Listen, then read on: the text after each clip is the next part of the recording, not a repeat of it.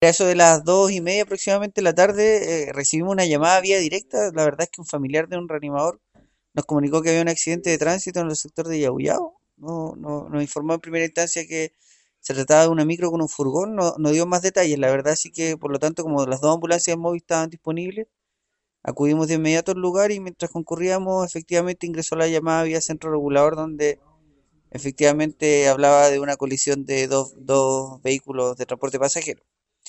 Cuando llegamos al lugar, se constató que era una colisión por alcance de mediana alta energía, la verdad, entre un microbús y un furgón. El microbús transportaba alrededor de 3 a 4 pasajeros y el bus, el, el, el furgón, la verdad, solamente el conductor. Se evaluó a las personas involucradas en el lugar y se decidió trasladar al conductor del furgón y a una de las pasajeros del microbús, la cual presentaba lesiones leves, pero el conductor del furgón más pequeño presentaba un deterioro neurológico, por lo tanto fue, fue necesario, digamos, ingresarlo al servicio de urgencia